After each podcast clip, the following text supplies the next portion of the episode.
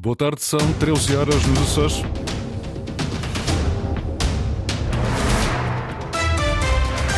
Vamos conhecer os títulos desta edição. Bloco de Esquerda Açores, reunido em convenção, reelege esta tarde António Lima.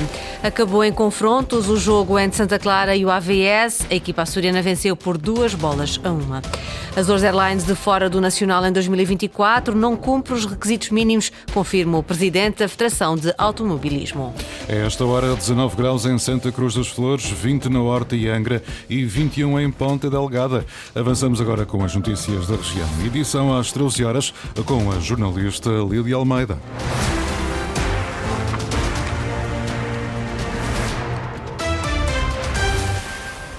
Com uma crise política nacional e a instabilidade a ameaçar a região, é neste cenário que decorre a oitava convenção do Bloco de Esquerda. Vai reeleger António Lima como coordenador do partido nos Açores. É candidato único e primeiro subscritor da também única moção, de estratégia, moção global de estratégia à oitava convenção do Bloco que decorre em Ponta Delgada. Margarida Pereira. É sem oposição interna que António Lima vai pela segunda vez a votos para a liderança do Bloco de Esquerda nos Açores.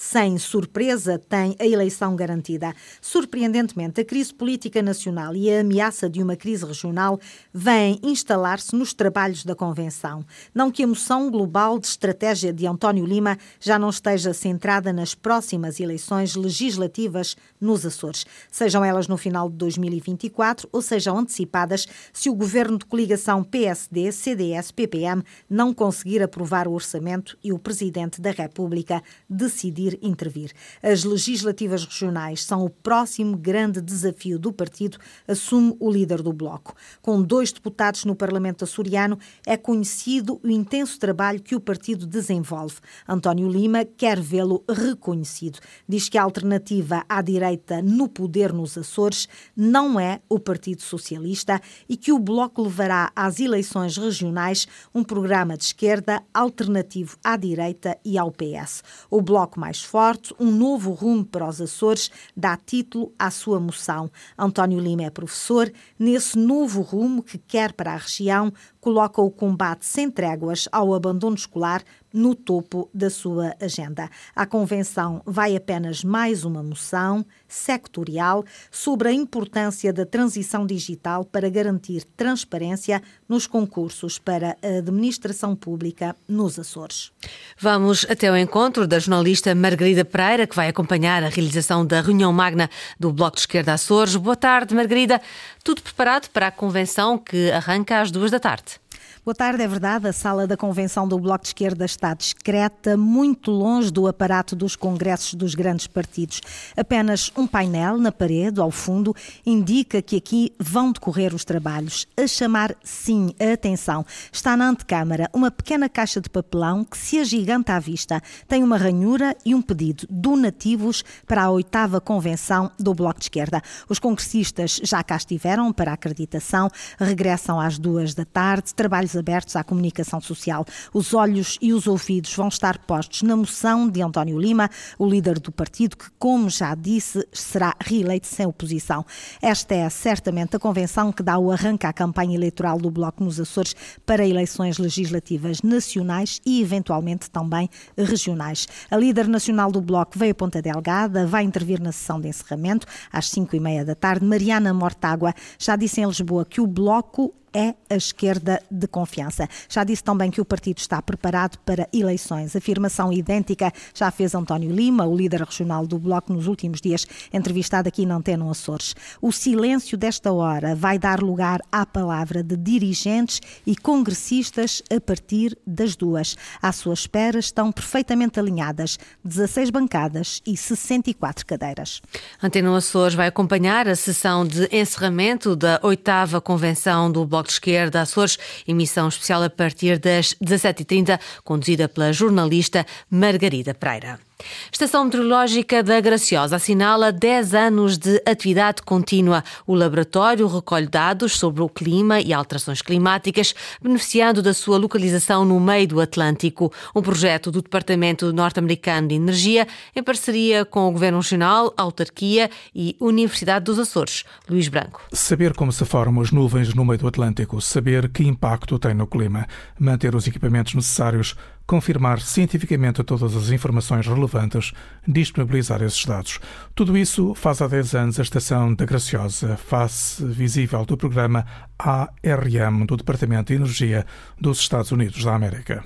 As questões climáticas têm de ser interpretadas muitas vezes ao longo de séries longas, não é? E, eh, e por conseguinte, quanto mais tempo se tiver como digamos, o clima é variável, apesar de tudo, e ainda por cima num contexto de alteração climática, quanto mais tempo houver para se avaliar determinados fenómenos, eh, mais consistente é o conhecimento adquirido, naturalmente. Brito de Azevedo, responsável por este projeto nos Açores. A estação meteorológica está a funcionar há 10 anos. Deverá permanecer em funcionamento com relevância acrescida no contexto das alterações climáticas. Eh, o futuro da estação depende da produção científica baseada nos dados obtidos naquela estação, que tem sido, devo dizer, bastante significativa internacionalmente. Como sabe, os dados são acedidos depois de validados, são acedidos internacionalmente pelas equipas eh, de ciência de todo o mundo e depois são trabalhados nos diferentes sectores, enfim, que lhes interessa, naturalmente. Embora o objetivo principal da estação seja o estudo da geração das nuvens, todo o processo da microfísica e geração de nuvens no Atlântico, Apesar disso, eh, há uma série de outros projetos que utilizam toda a informação disponível para desenvolver linhas de trabalho. Trabalho em permanência nesta estação da Grilha Graciosa 10 pessoas. Nem sempre aí estão fisicamente. O grupo científico desta estação estará também na Ilha Terceira. Recolhem informações e trabalham dados científicos para serem aproveitados por todos aqueles que estudam o clima e a sua evolução. Vitória seguida de desacatos. Santa Clara recebeu e venceu o líder AVS da segunda Liga por 2-1, mas o jogo ficou marcado pelos confrontos ainda dentro do Ralvado após a final do encontro. Carlos Rodrigues.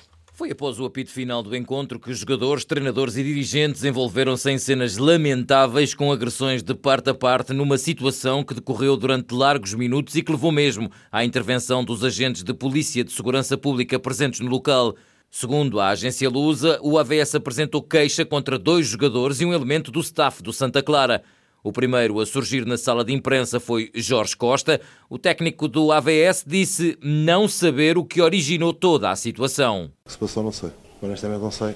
Não sei quem acendeu, quem acendeu o fósforo, não faço ideia. A nós custou-nos perder, como é evidente, eh, mas é preciso saber ganhar. E é preciso respeitar quem perde, porque quem perde eh, naturalmente está, está mais debilitado. E portanto, eh, essa falta de respeito para connosco, a mim, a mim tocou-me tocou muito. E depois é uma questão de qualidade ou falta dela. Portanto, é, é aquela expressão que nasceu para, para lagartista jamais chegará a jacaré. E, e hoje temos aqui gente que jamais chegará a jacaré. Quanto a Vasco Matos, treinador do Santa Clara, diz também não saber o que originou a situação, acrescentando que festejaram de forma normal um golo que aconteceu muito perto do final do jogo. Não vi o que é que se passou, que foi uma série de confusões, obviamente que não é agradável, mas não, não consigo, não posso comentar porque não sei claramente o que se passou. Fechámos de uma forma normal, um gol aos 95 minutos, depois de tanto trabalho, de tanta oportunidade criada, fomos claramente superiores. Era uma injustiça tão grande o Santa Clara não ganhar o jogo, que se calhar foi um bocadinho essa explosão de, que saiu dentro de, de, todos nós. Nunca nada contra, contra o AVS, nada. Quem está do outro lado eu percebo, se estivesse do outro lado também não ia gostar, obviamente. Santa Clara continua sem perder, reduziu para apenas dois pontos a diferença para o líder, que continua a ser o AVS. Quanto ao jogo, o AVS marcou aos 18 minutos por Nené, empatou depois o Santa Clara aos 83 por Luís Rocha. Rafael Martins aos 94 marcou o golo que deu a vitória, que Vasco Matos diz ser justa. Primeiro, uh, dar os parabéns aos nossos jogadores, vitória deles. E a seguir agradecer ao público pelo apoio durante o jogo todo. Vitória inteiramente justa, sem dúvida alguma, a melhor equipa, a equipa que conseguiu criar mais situações, a equipa que quis jogar desde o princípio, contra uma excelente equipa, uma equipa muito boa, mas nós fomos melhores. Hoje não somos os melhores, como também não éramos quando, os piores quando empatámos os jogos em casa. Treinador do Santa Clara a considerar justa a vitória frente ao AVS por 2-1. O jogo acabou com confrontos no relevado entre jogadores, treinadores e dirigentes. Na Série C do Campeonato de Portugal, duas derrotas para as equipas da Ilha Terceira esta manhã. O Lusitânia perdeu por 2-0 no terreno do Marinhense e o Fontinhas por 1-0 no reduto do Mortágua. O Rabo de Peixe é a última equipa açoriana a entrar em campo para a décima jornada.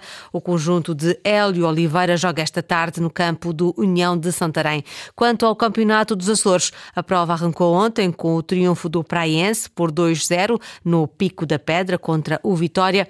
A jornada inaugural da competição será acompanhada na íntegra já a seguir na tarde desportiva. A equipa de futsal adaptado do Santa Clara conquistou a sua primeira Supertaça de Portugal em jogo frente ao Clube Gaia, vitória por 8-0 em jogo realizado em Leiria.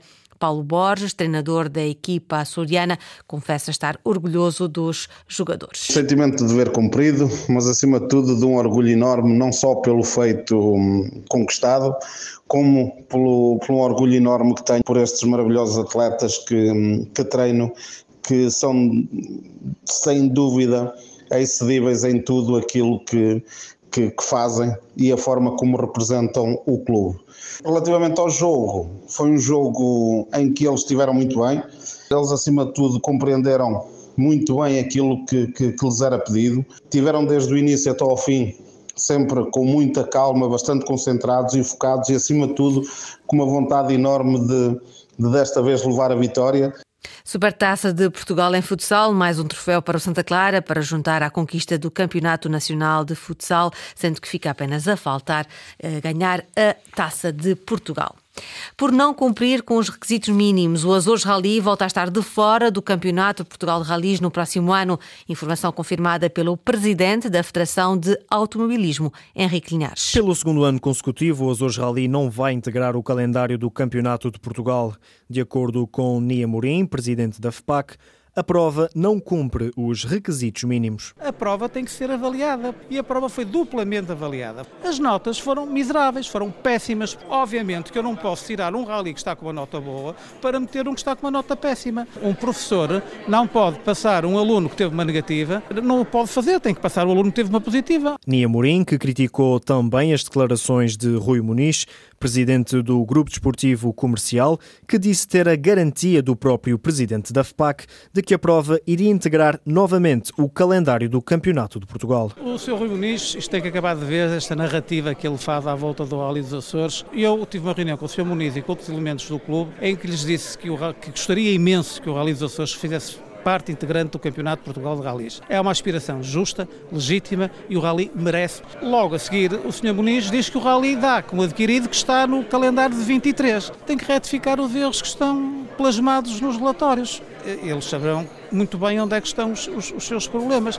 Eu lamento até, é uma surpresa não estar aqui hoje o Sr. Muniz, que deveria estar, até acho que é uma falta de educação, que era precisamente para o confrontar com estas questões. Para além das falhas que estão expressas no relatório, as quais Nia Mourinho optou por não revelar publicamente, também a Associação Portuguesa de Pilotos teve um papel determinante na decisão final. Isto não é sacudir a água do capote, mas houve a reunião da Associação dos Pilotos que não querem vir aos Açores no próximo ano pelo documento que me apresentaram antes de eu chegar aqui. A responsabilidade é da FPAC, a decisão é única e exclusivamente da FPAC, mas também, obviamente, se existem estas comissões e estas associações são para serem ouvidas e para levar também em linha de conta aquilo que pensam. Edição de 2024 do Açores Rally, fora do Campeonato de Portugal. O evento vai contar para o Campeonato dos Açores e para o Tour European Rally. Antena Açores já tentou obter uma reação de Rui Muniz, presidente do Clube Desportivo Comercial, mas ainda sem sucesso. A gala da Federação Portuguesa de Automobilismo premiou os campeões dos Açores de rallies deste ano. Ruben Rodrigues recebeu o prémio de campeão absoluto. Foi o segundo troféu de campeão dos Açores de Ruben Rodrigues, depois do título alcançado em 2021 ao volante do Citroën C3. O piloto miquelense recebeu o prémio deste ano na gala da Federação Portuguesa de Automobilismo e Karting, numa época em que se apresentou a um excelente nível, com o Skoda Fábia Rally 2. É um motivo de muito orgulho. Nós, eh, foi um ano em que foi tudo novo, o carro novo, a equipa foi nova, fomos os eh, justos e penso que fomos os mais rápidos sempre em, em quase todas as provas. Foi muito bom e essa gala para nós é um motivo de grande orgulho. Ruben Rodrigues, que não hesitou na hora de escolher o Rally, cuja vitória considera ter sido determinante para o título. O rally que fica mais uh, decisivo, digamos assim, foi Santa Maria. Foi um rally em que nós uh, sabíamos que o nosso adversário era muito forte lá. Chegámos lá e forçámos bastante. E foi um rally que nós realmente uh, ficamos na memória. Penso que foi ali que nós tivemos um momento-chave de campeonato. Entre os concorrentes das duas rodas motrizes, o destaque vai para o feialense Filipe Marques, que também foi galardoado no evento. É uma forma de, de gratidão para com todos os nossos patrocinadores e para toda a nossa equipe equipa que confiou neste projeto e, e, as coisas correram cinco estrelas. Até o Rally de Santa Maria, que nós nunca tínhamos corrido de Santa Maria, eh, nós não acreditávamos que era possível eh, conseguir o título. Mas depois do resultado que fizemos lá, as coisas foram evoluindo e aí acreditámos que sim, que aí seria possível alcançarmos esse título. Revelações dos pilotos na gala da FPAC, a opinião é unânime. Rally de Santa Maria teve papel decisivo nos triunfos tanto de Ruben Rodrigues como de Filipe Marques. Ainda no rescaldo da noite de São Martinho, nas Furnas, entre a surpresa de uns e o reviver da tradição de outros, a castanha Luísa Couto foi rainha junto às caldeiras. Junto às caldeiras, Francisco e Maria repetem pela segunda vez a comemoração de um São Martinho, onde é o vulcão a garantir o magusto. A primeira vez que viemos cá, andávamos à procura de, dos assadores das castanhas, o tradicional do São Martinho, e não encontramos assadores em lado nenhum, portanto presumimos que não ia haver nada. Quando, para nosso espanto, vimos uma saca de castanhas a sair dentro das águas e pronto, são bastante boas. Depois da surpresa, renderam-se à festa e este ano até trouxeram o resto da família. Este é mesmo um espetáculo. É sim, senhora, eu gosto. Aprecio muito estas coisas da natureza. E acha que as castanhas vão sair bem? Vão! Vão! Confia no fogão natural. Confio, sim, senhora. Mas Carlos Costa, que há muito se habituou a usar as caldeiras para cozeduras, diz que é preciso ir acompanhando. Uh, talvez chegar hora e meia não dá, uma hora e três quartos, depende da castanha. Depende da castanha, se está bem velhadinha, leva mais um bocadinho.